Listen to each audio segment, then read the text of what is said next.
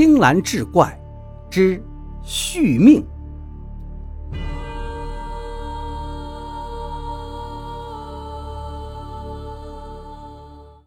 到了这会儿，他脑子已经乱成一锅粥了，什么都顾不得，扭头就跑，真叫个慌不择路。那火团就在后面，不远不近的跟着他。前面咱说了，光在前头，影子在后头，反过来也是一样。跑出去一里多地，段老爷实在跑不动了。再说精壮，也是七十多岁的人了。他停下来，弯腰喘气的功夫，火苗就悬在他身后。他刚要转身朝那火团扑过去，来个鱼死网破。一抬头，他正看见自己的影子，就像最开头说的一样，那不是一个影子，而是一群。个个张牙舞爪，像是要把谁给生吞活剥了一样。仔细一数，一二三四五六七八九十，在这十个影子里头，却没有他段老爷自己的。他虽说不知道这是怎么回事，但也猜出个大概了。可也正因为猜出来了，他才打心里头害怕。一看四周，他发现自己已经到了祖坟这儿了。自己那大儿子正跟老道联手跟那尸怪打仗，猛然间，那尸怪调转方向，朝着自己就扑了过来。两人离着原本有十七八丈远，可那尸怪三跳两跳，居然就到了他跟前。段老爷心说：“我这命不久矣。”眼前一黑，就不省人事了。等他再度醒来，已经是大白天了。原来昨晚那尸怪眼瞅着就要扑到他身上，却被那老道半路截住，拿桃木剑钉死在地上。他正准备把老道请来感谢几句，才知道那老道已经走了。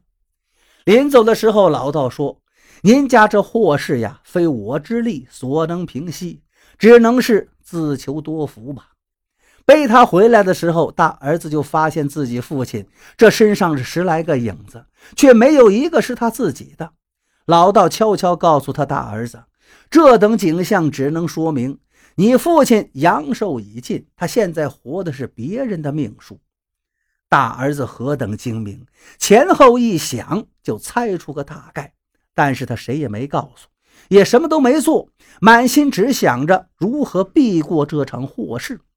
段老爷醒来之后，心里也明白是怎么回事了，正准备遣散儿女，自担苦果，忽然有个家丁闯了进来，连声说道：“有救了，有救了！我找了一位高人。”原来昨晚回来之后，大儿子就吩咐家丁出去到处遍访高人，这会儿有了回信连忙让家丁把那高人请进来。不多时，家丁领进来一位四十多岁的道士。说：“这位道爷正在宅子外面盘桓，看出咱们宅子有些不对。这道士好像真有些本事，只在屋里扫了一眼，便问道：‘府中可有小少爷抱恙在床？’他这一句话，不仅是大儿子，屋里所有人都大吃一惊。如果说这人果然有些道行，那他说这宅子不对就是真的了。”段老爷问那家丁：“可曾对道爷说过什么？”家丁连忙摆手，只说自己从外面回来便遇着道爷了，什么都没来得及交代呢。大儿子立马取出荷包，连着银票带碎银子，一股脑塞给道士，说：“您千万救救我家孩子。”道士不忙着收钱，只说：“先见见孩子吧。”大儿子连忙带路来到孩子卧室，小少爷正躺在床上。旁边一个女仆陪在一边，不断的给他换头上的毛巾。道士朝四周扫了一眼，又走进去看了看孩子，连连摇头，从口袋中取出一面一寸大小的八卦镜，对着小少爷大喝一声：“赤！”只见一道黄光射出，正落在小少爷额头。那小孩一声怪叫，嘴张得老大，竟有一缕黑气涌了出来。